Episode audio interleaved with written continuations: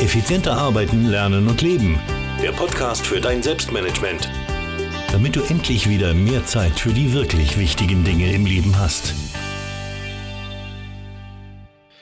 Hallo und herzlich willkommen zur 119. Podcast-Folge. Ich freue mich, dass du wieder mit von der Partie bist und ich kann dir heute jetzt schon versprechen, dass du das nicht bereuen wirst, weil heute gibt es wieder ein extrem spannendes Interview.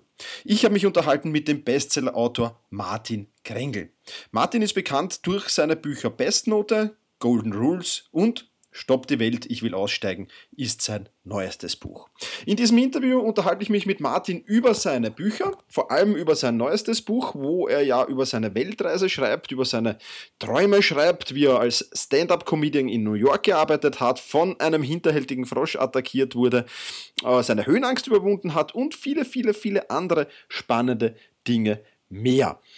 Und Natürlich stelle ich ihm auch viele, viele Fragen zum Selbstmanagement, denn Golden Rules ist ja auch ein Selbstmanagement-Buch und daher hat Martin in diesem Interview mit Sicherheit viele tolle Tipps für dich. Ja, ich will mich gar nicht mehr lange mit den Vorworten zu diesem Interview aushalten, sondern wir springen gleich hinein in das Interview mit Martin Krengel. Ja, hallo Martin, freut mich, dass du dir Zeit für dieses Interview genommen hast und ja, sei doch bitte mal so nett und stell dich meinen Hörerinnen und Hörern kurz vor, wer du so bist und was du so machst. Ich bin aber sicher, dass dich einige schon kennen werden. ja, hallo, ich bin Martin, 35 Jahre, wohnhaft offiziell in Berlin. Bin Autor mit Herzblut, habe mehrere Bücher geschrieben. Ich habe jahrelang auch Trainings gegeben und Unternehmensvorträge und bin zurzeit so ein bisschen streunerhaft unterwegs. Das heißt, ich versuche gerade in Selbstexperimenten den Lebensstil des digitalen Nomaden auszuprobieren. Das heißt, ich habe eine Weltreise gemacht und habe äh, immer gedacht, ich würde hinterher dann halt erwachsen werden, nach Deutschland zurückkommen, Geld verdienen und habe dann gemerkt, oh, A, das Geld verdienen ist gar nicht so wichtig und B, man kann auch unterwegs ganz gut arbeiten, teilweise bei manchen Sachen sogar besser. Und seitdem war ich dieses Jahr immer hin und her, habe also in Südamerika überwintert, komme jetzt gerade aus Kuba und plane meinen nächsten Trip wieder nach Südamerika. Und äh, um hier den eisigen, sich nahenden, androhenden Winter zu entfliehen. Das kann ich sehr, sehr gut nachvollziehen. Ja. Jetzt hast du vorher gesagt, du bist Autor aus Leidenschaft. Ähm, wie genau hast du denn diese Leidenschaft gefunden und was empfiehlst du Menschen, die das eben, die die Leidenschaft noch nicht gefunden haben? Wie kann man so seine Leidenschaft entdecken? Was ist da angesagt? Ja, witzigerweise dachte ich irgendwie immer, ich könnte schreiben und habe mich aber im Studium immer vor Hausarbeiten gedrückt. und war aber sehr überfordert. Also ich war Kunstturner im Studium, ich habe ein sehr anspruchsvolles Wirtschaftsstudium gemacht, wo wir viele Projektarbeiten hatten, keine Vorlesungen. Wir mussten also bis zu 500, 600 Seiten die Woche äh, lesen und, und uns alles selbst erarbeiten. Und da war ich ziemlich schnell überfordert und habe mich dann mit Zeitmanagement beschäftigt und viele Seminare auch besucht und irgendwann äh, habe ich mich dann aber gefragt, warum, also irgendwas funktioniert nicht. Ne? Wem soll ich was delegieren? Klassisches Zeitmanagement, wenn ich am Ende der Nahrungskette stehe, wenn ich der Praktikant bin, der zum Kopierer geschickt wird. Und geistige Prozesse kann ich auch wenig delegieren. Also ich muss ja lernen, ich muss die Prüfung durchstehen. Mhm. Ähm, und wie kann ich meinen Kopf effizienter machen? Und mit dieser Frage bin ich dann halt durch Studium äh, gelaufen und habe meine Diplomarbeit abgegeben, habe drei Tage gefeiert, habe drei Tage ausgeschlafen. Und dann habe ich gesagt, na, wenn nicht jetzt, wann dann? Äh, ich hatte immer die Idee, dann schreibst du selber halt so ein Buch.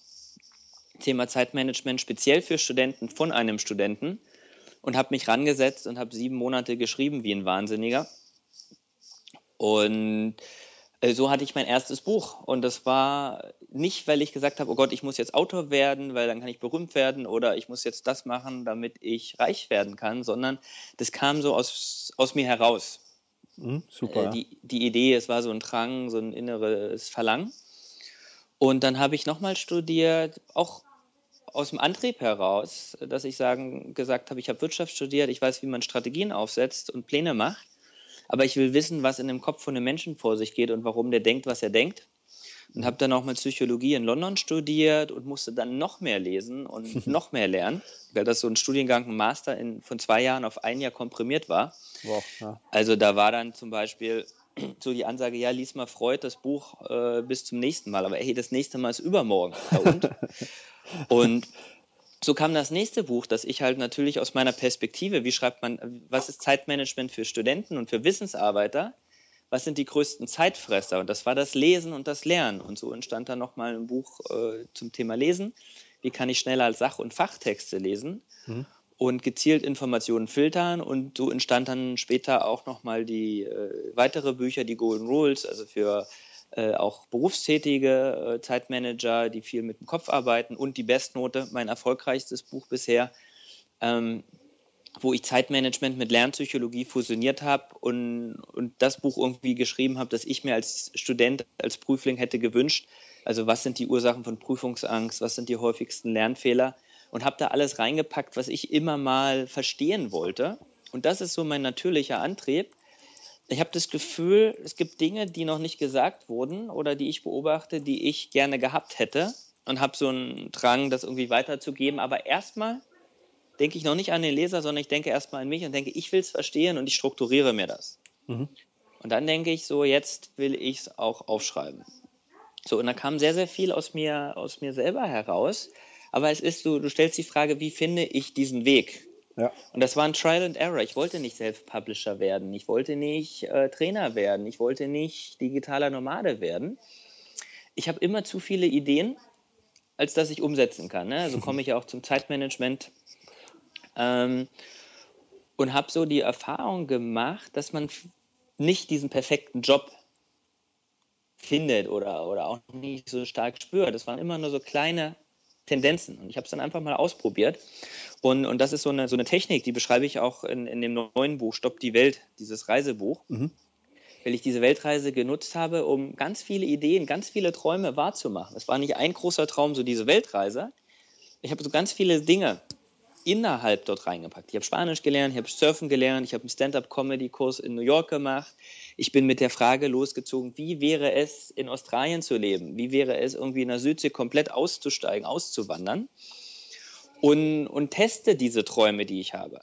Super, ja. Das heißt, ich sage nicht, ich muss jetzt für acht Jahre äh, oder für immer alles verkaufen und bin jetzt nur digitaler Nomade. Nein, ich teste vorsichtig und sage, ich mache das jetzt mal einen Monat und gucke, wie es mir dabei geht. Oh, mir geht's gut, ich mache das weiter. Mhm. Ich wollte Journalist werden und bin damals noch äh, vor meinem Studium, habe so ein Medienseminar gemacht, wo wir einen Tag bei der Leipziger Volkszeitung waren und dort mal reingeguckt haben, wie ein Journalist eigentlich arbeitet und wie dieser ganze Produktionsprozess von einer Tageszeitung abläuft. Und war unheimlich hilfreich, weil ich habe gesagt, nach einem Tag nee, ich werde kein Journalist, das ist nichts für mich. ist mir viel zu stressig, ist mir viel zu unkreativ. Man kriegt oftmals vorgefertigte Texte und selbst wenn man eigene schreibt, dann werden die irgendwie äh, dem Platz angepasst, den man gerade noch so zur Verfügung hat. Also dieser Testballon, dieser Traum war geplatzt. Mhm. Ein Tag, ein Konflikt im Leben weniger. das ist sehr gut, ja. Dann habe ich meinen Schauspielkurs in Los Angeles gemacht. Ich habe so eine Summer Session gemacht, um Englisch zu lernen. Und habe dann gesagt, ach nee, jetzt habe ich aber keinen Bock in meinen Ferien auf so einen langweiligen, äh, zahlenlastigen Ökonomiekurs und habe dann gewechselt und habe gesagt, ich bin in Los Angeles, Schauspieler will ja jeder irgendwie mal werden oder, oder träumt davon, mal berühmt zu sein und, und belebt. Ich stelle mich da mal auf die Bühne sechs Wochen, habe das gemacht und muss sagen, boah, alles nur kein Schauspieler, so ein langweiliger Job. Man sieht halt immer ja nur die Fotos, wenn man in die Kamera grinst mit einer tollen, schicken Frau in der Hand. Aber das, was da vorkommt, ist harte Arbeit, es ist repetitive Arbeit, äh, es ist ganz viel sich verstellen und ich verstelle mich nicht gerne. Ja. Ich bin gerne Martin, der ich bin, ecke damit manchmal an, aber so bin ich halt. Also sechs Wochen, beziehungsweise halt in den sechs Wochen halt ein paar Stunden, die dieser Kurs ging, habe ich gemerkt, ich will kein Schauspieler werden und muss dafür das nicht studieren. Genauso bin ich vor dem Studium zu meinem Bruder gefahren und habe mal eine Woche BWL und Jura Probe studiert, weil ich mich nicht entscheiden konnte, was will ich machen und ist das wirklich was für mich. Und, und, und, und das ist so meine Erfahrung in dieser Multi-Optionsgesellschaft, in der wir leben, mit tausenden Optionen und Angeboten, die dich jeden Tag äh, überwältigen, äh, dass es oft leichter ist, herauszufinden, was ich nicht möchte. Mhm, mh. Und ich gehe, also um das nochmal zusammenzufassen, was ich da halt auch beschreibe in dem Buch, ich gehe in die Richtung, wo ich am meisten Energie habe. so wie auch, ich habe jetzt irgendwie Bock, ein Buch zu schreiben, auch wenn es überhaupt keinen Sinn macht, auch wenn es viel zu viel Arbeit ist. Ich fange einfach mal an und gucke mal. So, ja. Die Energie hat mich weitergetragen. Bei anderen Sachen, ich gucke mir mal Journalismus an, zack, einen Tag raus. Mhm. Und, und da muss man ehrlich zu sich sein und dann aber auch sich nicht in Wunschträumen verfangen. Ne? Ich kenne ja. ganz viele Leute, die haben ihren ersten Traum, der ist geplatzt, weil sie sich irgendwie Fuß gebrochen haben, konnten nicht zur Ausnahmeprüfung, dann hat er irgendwie Biochemie studiert, fand er total gehend langweilig. Nach drei Jahren hat sich das Gehirn dran gewöhnt, jetzt macht er das Zeit seines Lebens. ja, das kenne ich viele Leute, ja, richtig. So, und das finde ich halt echt schade und, und echt, echt schade. Absolut, ja, absolut. Also um das nochmal kurz zusammenzufassen, also dein, dein Buch Bestnote und Golden Rules, die beiden Bücher habe ich auch gelesen. Bestnote ist für mich auch leider ein wenig zu spät gekommen, konnte ich dann nur noch für ein paar Fortbildungen nutzen, aber war super. Ja, echt genial, Golden Rules ebenfalls. Und jetzt bin ich schon gespannt auf das neue Buch, äh, weil allein, ja, du hast schon ein paar Sachen erwähnt, also ähm, Auswandern nach Australien, Stand-Up-Comedian in New York, du wurdest von einem hinterhältigen Frosch attackiert, da bin ich auch schon gespannt auf die Geschichte, ja.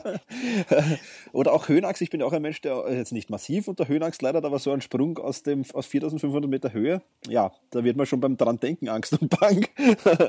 also da bin ich echt schon gespannt, was in diesem Buch steht und ich darf so viel verraten, es wird auch eine Rezension geben auf meinem Blog zu diesem Buch. Sehr schön, ja. Demnächst mal, ja. Also das wird sicher sehr, sehr spannend. Also du hast schon viel erlebt und, und ich bin mir sicher, ähm, da kommt noch viel nach, denke ich mal. Auf jeden Fall. Sehr gut, sehr gut. Bin ich dann schon gespannt auf weitere Berichte und Bücher vielleicht. Schau mal, ja. Jetzt beschäftigst du dich ja auch sehr, sehr viel mit dem Thema ähm, Selbstmanagement. Ähm, dahingehend meine Frage, was sind so die drei besten Lifehacks, die du so empfehlen kannst, um das Selbstmanagement eben zu verbessern, um sich ja, produktiver zu sein, effizienter zu sein oder was auch immer. Was hast du da für drei Tipps für meine Hörerinnen und Hörer? Also das erste ist tatsächlich, äh, um da vielleicht gleich anzuknüpfen, so diese Kernbotschaft äh, auch von Stopp die Welt, ähm, traue deinen Träumen. Äh, also, also du fragst ja nach Lifehacks, ne? noch nicht mhm. so im Sinne wie, wie kriege ich jetzt meine Ziele abgearbeitet, sondern was bringt mich voran im Leben. Ne? Genau. Und das motiviert mich natürlich. Zeitmanagement ist für mich ein Mittel, meine Träume zu verwirklichen, meine Ziele zu verwirklichen. Und ich gehe immer dort, das ist so, so ein Lifehack, eben in die Richtungen, wo es mir ein bisschen wehtut, was es mir Angst macht, wo es mir Angst macht. Äh, du hast diesen Fallschirmsprung angesprochen. Ich hatte mhm. tierische Angst davor. Ich habe Höhenangst. Ich habe früher beim Kunstturnen schon immer gelitten, wenn ich vier Meter vom Reck runtergucken musste. Okay. Äh, und da tierische Angst gehabt. Aber das fand ich immer spannend, mich dieser Angst zu stellen, weil da, wo Angst ist, ist Energie. Mhm zumindest für mich war die positiv. Natürlich gibt es andere Ängste, wo ich sehr weiß, äh, da ist mein evolutorischer Schutzmechanismus berechtigt und äh, auch wenn ich vor Skinheads Angst habe, da würde ich nicht in die Richtung rennen und mich dieser Angst stellen, weil wo ich sage, das bringt mich nicht weiter im Leben, mich verprügeln zu lassen. Ähm, aber eine Sache, so in sich reinzuhören und ehrlich zu sein, wovon träume ich? Also nachts natürlich, äh, auf der einen Art und Weise gibt es Träume, gibt es Fantasien äh, aber auch tagsüber, wo kommt es, was kommt immer wieder? Mhm. Ne? Und ich habe jetzt zum Beispiel dieses, äh, mal so ein Vipassana-Ding, äh, da habe ich Angst vor. Okay. Und das, das, da drücke ich mich noch so ein bisschen, also so ein Meditationsretreat. Aber ich weiß vom Kopf her, das würde Sinn machen. Mein Herz sagt, um Gottes Willen, das wird anstrengend.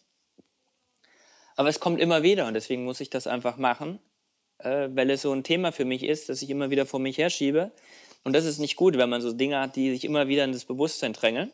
Ja. Deswegen lieber testen. Wenn ich nach drei Tagen merke, wie Passana, oh Gott, das ist es nicht, dann kann ich ja immer noch gehen.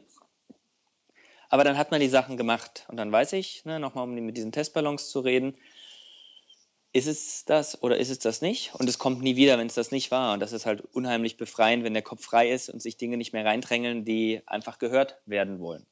Traue deinen Träumen. Lifehack mhm. Nummer eins. Super. Äh, das zweite ist öfters in den Urlaub fahren. Okay. ähm, ne, du fragst ja Self-Improvement, Life-Improvement. Das eine ist die Zeitmanagement-Perspektive. Also nachweislich ist die Arbeitsproduktivität am, äh, zwei bis drei Tage oder eine Woche vor einem Urlaub am höchsten, weil du dann plötzlich ganz viele Deadlines hast, äh, die Sachen strukturieren musst. Ja. Ne, also ich kann mich jetzt erinnern, die Woche vor Kuba vor genau einem Monat. Da war ich so effizient mit meiner Mitarbeiterin, hat wir so strukturiert komplett die drei Wochen vorgelegt. Äh, das war richtig kraftvoll, richtig schön strukturiert. Für uns beide. Mein E-Mail-Postfach war leer nach der Woche.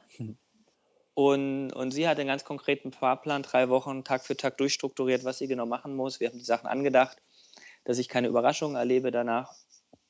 Äh, und das war super für uns beide. Also super, super effizient. Und das war nur möglich, weil wir eine klare, harte Deadline haben. Martin fliegt nach Kuba, drei Wochen Kuba, kein Internet, gibt es da nicht. Ähm, ist richtig cool, öfters in den Urlaub fahren. Zum einen, weil Deadline und ich mein Leben hier organisieren muss, aber auch, weil ich unterwegs loslasse, weil ich frustriert bin, weil ich warten muss, weil ich umplanen muss, weil ich flexibel sein muss im Kopf, weil ich jeden Tag aufstehen muss, neu entscheiden muss. Da passieren so viele geistige Prozesse, wenn ich alleine reise, wenn ich die nicht sofort mit jemand anders eine Frustabfuhr habe oder einfach mit mir selbst beschäftigt bin. Ganz, ganz intensiv. Mhm in der neuen, nicht routinierten Umgebung, dann passiert was im Kopf.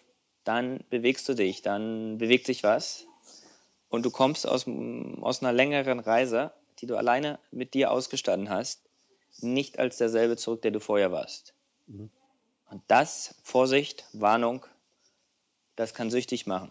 ich habe es gesagt, digitaler Nomad, ich hau immer wieder ab. Weil ich einfach immer so frisch wiederkomme und jetzt nach Kuba auch ich habe so viele Dinge schon geändert in meinem Leben. Ich habe so viele Dinge äh, bestellt. Ich ernähre mich jetzt komplett anders. Ich habe zum ersten Mal in meinem Leben mir ein Spiegelei gebraten, auch wenn das total banal klingt, aber ich habe das immer irgendwie vermieden. Äh, dachte immer halt irgendwie effizient essen, bla bla bla. Und ich fange jetzt an zu kochen. Und ich merke plötzlich, wie gut mir das tut. Und ähm, das ist nur möglich geworden durch diesen Freiraum, den ich hatte. Mhm.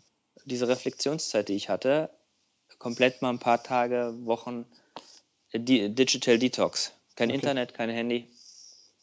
Im Strand sein, sitzen, denken, überlegen. Super, ja. Hört sich sehr genial an. jo, das wären so die, die zwei, drei größten Sachen. Eine Sache noch äh, wäre Sport oder Meditation. Mhm. Also wie kriege ich meinen Geist im Alltag abgeschalten? Ich habe jetzt von, von der Fluchtvariante gesprochen oder von der proaktiven ich, ich hau ab, ich reise aus und ich lerne was dabei gesprochen. Ähm, aber halt im Alltag, was mir immer geholfen hat, äh, das ist das, was ich auch in, in, in den Büchern, in den Zeitmanagement-Büchern abhandle, ist, ich war ja Leistungstoner während des Studiums und habe trotzdem mit Bestnote abgeschlossen. Und ich dachte immer so, diese 20 Stunden Training, die klauen mir so viel Zeit in der Woche. Was machst du da, Martin? Aber ich stelle hinterher fest, noch viel mehr, als mir das Training mal gefehlt hatte durch einen Sportunfall, äh, wie viel Produktivität da reinkommt, indem ich jeden Tag meinen Körper betätige und meinen Geist abschalte und Zeit im sozialen Raum immer wieder mit denselben Leuten verbringe, ist dann eine gewisse psychologische Struktur. Also Sport ist einfach ein Produktivitätsbooster, auch wenn es theoretisch Zeit stehlen mag den ersten Blick. Das kann ich absolut unterstreichen. Also so geht es mir auch. ja, du bist ja auch, bist ja auch ein Sportsmann, ne? Ja, genau. Und wenn ich einmal ein paar Tage nicht Sport machen kann, aus welchen Gründen auch immer, da schwindet die Produktivität so schnell, das ist Wahnsinn, ja. Absolut. Super. Das sind schon mal drei geniale Life-Hacks gewesen, habe ich auch wieder was gelernt. Und ähm, ja, jetzt äh, nehmen wir mal den Tagesablauf jetzt im Moment. Du bist ja jetzt in Berlin, glaube ich, hast du gesagt. Genau. Ähm, wie, wie sieht dein Tagesablauf jetzt so aus, wenn du in Berlin arbeitest? Äh, wie organisierst du dich? Ähm, was machst du da genau? Hast du da irgendwelche Anhaltspunkte für die Hörerinnen und Hörer? Ja, ich mache ja Zeitmanagement äh, und Konzentration speziell für Wissensarbeiter. Also das heißt, ähm, ich gucke mir an, wie wir mehr aus unserem Kopf rausholen können. Das heißt, ne, ähm, Delegation hin oder her, letztendlich muss jemand die Arbeit machen und, und auch jemand, der delegiert, muss geistig nachdenken und, und hat Projekte, wo er einfach sehr, sehr viel Energie äh, braucht. Unser Gehirn wiegt 2% des Körpergewichts, 2-3% und verbraucht aber 20% der Energie, alleine im Ruhemodus. Und wenn wir nachdenken über Neues und Unbekanntes, äh, Entscheidungen treffen müssen, argumentieren müssen, Tabellen machen, Konzepte machen, schreiben, dann verbraucht unser Gehirn 50 bis 70 Prozent der gesamten Körperenergie. Und nach vier bis sechs Stunden am Tag äh, ist das verballert. Ne? Also was ich an einem Tag nicht denke, das kann ich am anderen Tag nicht nachholen, dann bin ich einfach kaputt. Ja. Oder man kennt das vom Lernen, wenn man einmal richtig so einen Arbeitsflow gefunden hat und dann die Nacht durchlernt und dann so 10, 12 Stunden man produktiv wirklich denkt und arbeitet, Kaffee gestützt. Das geht natürlich, aber am nächsten Tag äh, oder spätestens am übernächsten Tag ist die Luft raus, dann ist der Tag versaut, weil dann einfach das Gehirn nicht mehr auf Touren kommt und nicht mehr so tief nachdenken kann. Also da ist ein bisschen Haushalten angesagt und so teile ich meine Zeit ein. Mhm. In Denk- und in Abarbeitungszeit. Das okay. heißt, ich habe so vier Sessions, vier bis fünf, wo ich denke, da ist das Internet im Idealfall aus, das Handy aus, da ist irgendwie, hier hat zugegeben in letzter Zeit doch ab und zu mal einen Kaffee im System, den ich jetzt wieder langsam abbaue. Mhm. Aber ähm, da bin ich fokussiert und gucke, welchen Text schreibe ich jetzt, an welchem Konzept arbeite ich jetzt äh, und das mache ich nur und nur das. Mhm. Und dann gibt es so diese Downphasen, so biorhythmisch die, wo ich nicht so produktiv bin. Das ist bei mir zum Beispiel zwischen 11 und 13 Uhr der Fall. Mhm. Und da mache ich abwechslungsreiche Dinge, die, wo ich nicht denken muss. Da gehe ich einkaufen, da putze ich kurz die Wohnung, da telefoniere ich. Ne? Du bist jetzt also praktisch hier, deswegen haben wir den Podcast um 11.30 Uhr gemacht. Sehr gut. Weil da kann ich eh nicht äh, konzeptionell denken, aber ich kann super gut, und das mache ich gerade, entspannt zurückgelehnt auf dem Sofa liegen und mit dir ein bisschen plaudern. Sehr genial, ja. und, und das ist so die Taktung, die ich habe zwischen Denken und Arbeiten. Denken, mhm. Arbeiten, Denken, Arbeiten, Sport, Ausruhen. Sehr gut. Ausgezeichnet, ja. Cooler Tagesablauf. Ähm, Gibt es sonst noch irgendwelche Selbstmanagement-Tipps, die du hast, wo du sagst, das ist ein Tipp, den muss man wissen oder den muss man umsetzen? Ja, auf jeden Fall, was ich äh, gesagt habe, ne, gehirngeistige Kapazität ist begrenzt. Aus meiner Doktorarbeit weiß ich, äh, da habe ich ja sehr viel zu geistigen Kapazitäten geforscht und, und, und, und, und mentaler Belastung und Informationsüberlastung. Und wir können uns halt nur vier, fünf Dinge gleichzeitig im Kopf merken. Ne? Also wenn ich dir jetzt eine Einkaufsliste gebe und sage, kauf mir mal eine Salami, einen Gouda und drei Scheiben Gurken und vielleicht noch eine Fernsehzeitung das geht. Geht, ne? Sagst ja. du, es geht so, ne? Aber bring mir jetzt doch mal ähm, Gummibärchen mit, äh, Serrano-Schinken, Mozzarella, ein Kefir, ein Toilettenpapier, eine Schokolade, eine Flasche Rotwein und äh, Fisherman's Friend und ach, noch ein Schwarztee bitte. Ja, okay. da bin ich jetzt schon ausgestiegen, ja, stimmt. So, und äh, im, im, Normalfall haben wir mehr als vier Aufgaben in der Woche zu erledigen. Das heißt, äh, aufschreiben, aufschreiben, aufschreiben. Ich mache mir eine Wochenliste mhm. und versuche die schon ein bisschen vorzustrukturieren, zu überlegen, welche Aufgaben passen zusammen, dass man die gebündelt ab, abarbeiten kann. Zeitmanagement-Klassiker, gleichartige Aufgaben bündeln. Dass ich mir überlege, was muss ich in der Stadt äh, erledigen, dann muss ich nicht zweimal in die Stadt fahren. Ne? Ist simpel. Ja. Aber dann mich hat das immer persönlich, das ist ein bisschen typenabhängig. Mich hat es aber auch immer ein bisschen gestresst, wenn ich auf diese Wochenliste gucke. In der Woche behält man alle Aufgaben schön im Blick, aber ich bin dann so jemand, ich will dann alles sofort irgendwie erledigen. Und man denkt dann sehr gerne, wenn man halt eine Aufgabe macht, an alle anderen. Und das ist halt ein, ein, ein Kopfproblem. Mhm. Und das habe ich gelöst, indem ich mir am Tag noch eine Fokusliste schreibe. Jeden Morgen nochmal neu, vielleicht auch mal am Nachmittag, dass ich sage, was sind die nächsten vier oder fünf Aufgaben? Dann nehme ich mir einen Textmarker und unterstreiche die wichtigste, die fetteste, die schwerste und sage, jetzt mache ich nur die. Und so kriege ich ein bisschen mehr Ruhe in mein System. Ich war früher auch effizient, aber jetzt merke ich durch diese nochmal zusätzliche Fokusliste, dass ich nicht versuche, die Welt an einem Tag zu retten, mhm. sondern einen Schritt nach dem anderen gehe. Okay. Sehr spannend. Jetzt hast du, jetzt hast du von, von, von, von Zetteln und Stiften geredet. Da kommt jetzt die nächste Frage genau recht. Gibt es irgendwelche Tools, Programme, Apps, die du für dein Selbstmanagement nutzt oder machst du das alles nur auf Papier? Also ich versuche auf Papier zu arbeiten, mhm. weil lernpsychologisch kannst du auf Papier einfach besser denken. Du bist freier, du kannst einen Strich in alle möglichen Richtungen machen und ich halte persönlich nicht viel von, von Zeitplanungs-Apps und von Mindmanagers und so weiter, weil genau solche Sachen sind kreative Prozesse mhm. und, und die Technik schränkt das notwendigerweise noch ein. Ne? Also wir haben noch keine Apps äh, und, und, Techniken, äh, zumindest in meinem Wissen, die ich so flexibel und so kreativ gefunden habe, dass sie mein Denken stützt statt einschränkt. Okay. Also ich bin da immer ein bisschen vorsichtig. Es gibt ein paar Sachen, die, die sehr hilfreich sind. Ähm, aber ich finde dieses, ich renne der neuesten App hinterher, auch etwas schwierig und problematisch. Deswegen wäre mein Meta-Tipp, äh, was ich, ich äh, sehr zu, für meine persönliche Zufriedenheit stellen, äh, ausprobiert habe, ist, dass ich mein iPhone, App, äh, iPad entschlackt habe. Mhm. Das heißt, ich mache jetzt gerade mal hier, ich bin, wir sind gerade am, am, am, iPad dran. Äh, ich mache jetzt mal mein iPad auf und gucke auf die erste Seite. Und die ist nicht vollgeballert mit Apps, äh, sodass du den kompletten Bildschirm voll hast, wie das normalerweise der Fall ist, sondern die ist strukturiert. Und da sind die Apps drauf, die ich immer auf meinem Startbildschirm sehe, die ich zu wenig nutze. Okay. Ich sage, die habe ich mir installiert, damit sie mir gut tun, die Apps. Aber ich nutze sie nicht, weil sie einfach nicht in meinem geistigen Prozessor sind. Ne? Mhm. Wir können uns nur vier Dinge merken. Das heißt, da ist meine Hörbuch-App, damit ich daran erinnert werde, dass ich ja so viele Pufferzeiten in der Woche habe, wo ich irgendwie zum Training fahre oder in der S-Bahn sitze und so weiter.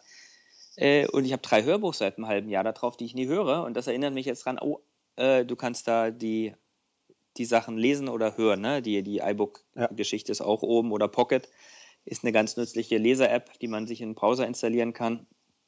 Ähm, ich lese zu wenig in letzter Zeit und deswegen sage ich, ich erinnere mich daran, dass ich ja ganz viele Texte habe, die ich lesen wollte. Äh, dann sind die Meditations-Apps hier drauf, da habe ich zwei Stück von. Mhm.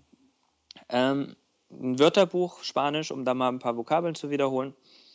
Und äh, die, eine Trainings-App. Okay. Ne, weil ich im Moment nicht, äh, ich habe mein Auto verkauft durch das viele Reisen und dann bin ich manchmal halt dann auch doch zu faul, irgendwie für eine halbe Stunde Training jeden Tag irgendwie hinzufahren zum, zur Turnhalle. Kostet mich zu viel Zeit und ich habe eine Yogamatte hier, aber ich brauche so kleine Nudges, kleine Anstupser, dass ich das mache. Mhm. Und so habe ich jetzt hier meine Trainings-App, wenn ich drauf gehe, dann kann ich einstellen 10 Minuten Training. Und der Rest ist frei. Da sind nur diese drei verschiedenen Apps drauf. In Summe sind das 10 Stück.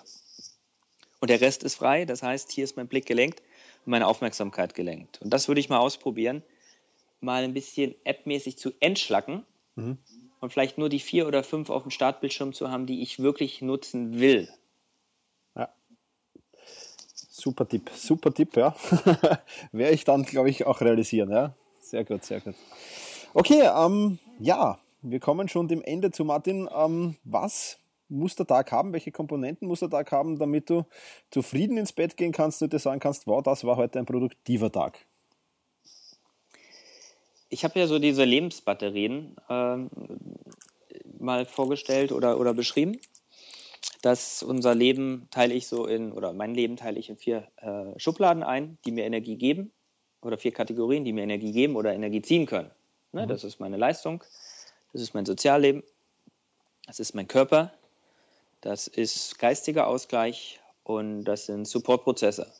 Ja. So in all diesen fünf Kategorien, in diesen Lebensbatterien, sollte Spannung, also sollte Energie sein und sollte möglichst positive Energie fließen, wenn ich merke, ich habe irgendwie ein Problem mit einem guten Freund, einen un, unausgesprochenen Konflikt, der da ist, dann sollte ich vielleicht meine Energie dahin lenken und das lösen, äh, weil es beschäftigt mich sonst. Mm. Und ich habe für mich mal so gesagt, naja, die Welt kannst du nicht an einem Tag retten, auch wenn ich das immer wollte. Ähm, wenn ich drei, wenn ich in drei dieser fünf Kategorien sagen kann, das war heute toll, da habe ich Energie zugefügt, diesen Batterien. Also ich habe irgendwie was geschafft. Ich habe ein paar Seiten, auch kreative Seiten geschrieben für ein neues Buch zum Beispiel. Dann habe ich was geleistet. Ich habe heute einen vernachlässigten Freund angerufen und ich habe heute das erste Mal halt irgendwie ein neues Rezept ausprobiert und, und habe mir dafür Zeit genommen. Ich war einkaufen, mich dabei entspannt, habe meinem Körper was Gutes getan. Dann ist es ein guter Tag. Und weil ich irgendwie spazieren war, weil im Winter nicht viel Sonne war, ich habe mittags irgendwie bin rausgegangen, habe eine Stunde spaziert, Dann habe ich auch einen geistigen Ausgleich gehabt. Wow, das war ein mega, äh, war ein sehr guter mhm. Tag. Ich habe vier von fünf Batterien ab äh, ja, aufgeladen. Ja. So, und das ist für mich so eine kleine Faustregel. Super. Sehr gute Erklärung. Ja, welches Buch hat dich am meisten inspiriert und warum? Ja, also der Duden inspiriert mich jeden Tag aufs Neue.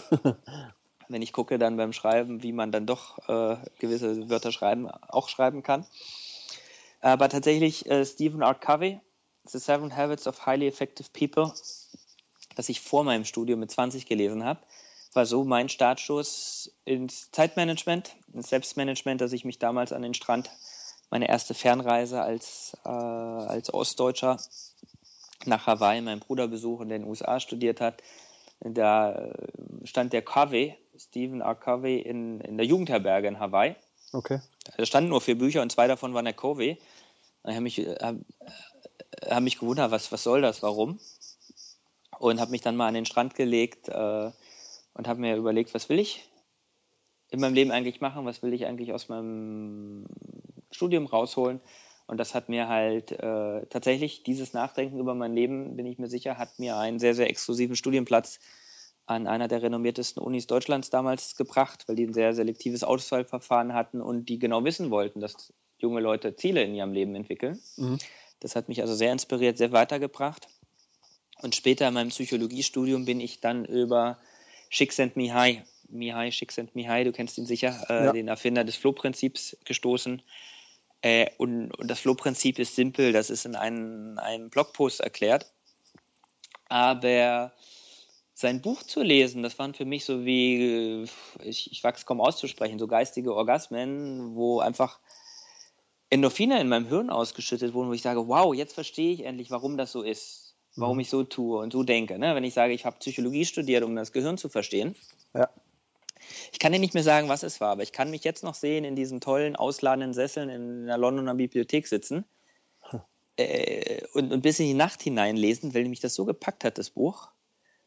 Ähm, aber das muss man vielleicht ein bisschen mit Vorsicht sehen, weil ich schon eine psychologische Ader habe und, und, und, da ganz, ganz tief in psychologische Prozesse einsteigen will und verstehen will. Und das war für mich so ein Buch, äh, das mich gepackt hat. Super, sehr spannend, ja. Ja, Martin, wir sind bei der letzten Frage angelangt. Die stelle ich allen meinen äh, Podcast, ähm, ja, die ich interview. Wie wird dein Leben in zehn Jahren aussehen? Was sind so deine Ziele? Kannst du dazu schon was sagen vielleicht? Ja, das kann ich und, und ganz erleichtert und ganz stolz, ähm, äh, dass ich das eben nicht weiß im Moment. Okay. also ich würde sagen, ich bin in der Lage äh, zu sagen, ich habe jetzt mit 35 alle meine Ziele erreicht. Äh, Im Wesentlichen, also zu 90 Prozent würde ich meinen, 95 Prozent. Alle Ziele, die mir wichtig waren, die ich mit 25 hatte. Mhm. So, also diese Frage, wo willst du in zehn Jahren sein, da bin ich jetzt gerade. Okay. Und ich versuche, das äh, Zielerreichungs, den Zielerreichungsblues zu vermeiden. Und den vermeide ich sehr effektiv im Moment durch das Reisen und durch das Loslassen. Weil viele Leute, wenn sie ein Ziel erfüllt haben, denken, oh, oh, was ist jetzt? Wer bin ich jetzt? Wo ist, wo ist meine Lebensenergie? Wo strebe ich hin? Und das halte ich halt auch für gefährlich, weil du immer irgendwas hinterherrennst und nie im Hier und Jetzt bist, was uns Meditation ja unter anderem lehrt, aber einfach mal das zu genießen, was du geschafft hast. Das ist unheimlich schwer. Ähm, und eine große Herausforderung, aber unheimlich schön, wenn man das kann. Und in dieser Spannung bewege ich mich, dass ich sage, ich setze mir bewusst jetzt keine mega zehn Jahresziele. Ich habe gestern mein, natürlich mache ich mir Ziele, aber bewusst jetzt auch nicht ein Jahresziel für 2016, mhm. sondern einfach nur, ich habe gesagt, ich setze mir Ziele fürs erste Halbjahr 2016, weil das kann ich ungefähr voraussehen was, was ich jetzt im Herzen habe, was ich jetzt für Projekte geplant habe und versuche, die fokussiert umzusetzen und mehr nicht. Und dann habe ich mir gleichzeitig klar gemacht, was habe ich denn 2016 alles erreicht. Weil man schaut immer darauf, was habe ich denn noch nicht erreicht, was sind die Abweichungen von meinen Zielen, aber die Ziele sind natürlich ja auch nur total fiktiv gesetzt. Ja. Wo ich gesehen habe, ey, 2015 war so reich äh, an, an Dingen, und eine Herausforderung ist. Ich sage, hey, du, ich mache heute Feierabend. Ich, ich telefoniere noch mit Thomas und dann ist Schluss. Mhm. Schluss mit 2015. Ich genieße jetzt einfach mal den Rest, die restlichen zwei Wochen und Super. gucke, was da so täglich passiert. Sehr gut. Sehr coole Einstellung, Martin. Danke für das wirklich spannende Interview. Ich habe wieder einiges lernen dürfen, was mich immer besonders freut. Und ja, wünsche dir weiterhin viel Erfolg für die Zukunft. Und ich hoffe, wir können vielleicht in ein, zwei Jahren noch einmal plaudern, weil ich denke, da hat sich sicher auch bei dir einiges wieder getan. Sehr gerne, Thomas. Ich wünsche dir viel Erfolg mit deinem Blog und mit deinen äh, Projekten. Und wir hören uns, wir sehen uns und ein wunderschönes neues Jahr oder wunderschönes Restjahr, je nachdem, wenn du es ausstrahlst, wünsche ich deinen Zuhörern. Super. Danke, Martin, und alles Gute. Tschüss. Tschüss. Ja, ich denke, ich habe nicht zu viel versprochen, als ich am Anfang des Interviews gesagt habe, das wird ein sehr, sehr spannendes Interview. Alle Links zu Martins Blog, zu den Büchern und was wir da sonst noch erwähnt haben, findest du unter selbst-management.bis slash 119. Ja, selbst-management.bis slash 119. Wenn du noch etwas Zeit für mich übrig hast, dann freue ich mich, wenn du zu iTunes wechselst und diesen Podcast bewertest und mir eine kurze Rezension hinterlässt.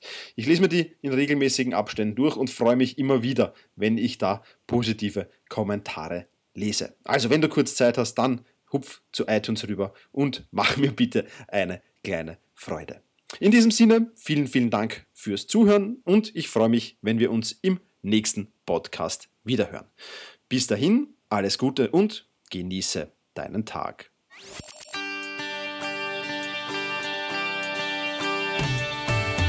Effizienter arbeiten, lernen und leben. Der Podcast für dein Selbstmanagement. Damit du endlich wieder mehr Zeit für die wirklich wichtigen Dinge im Leben hast.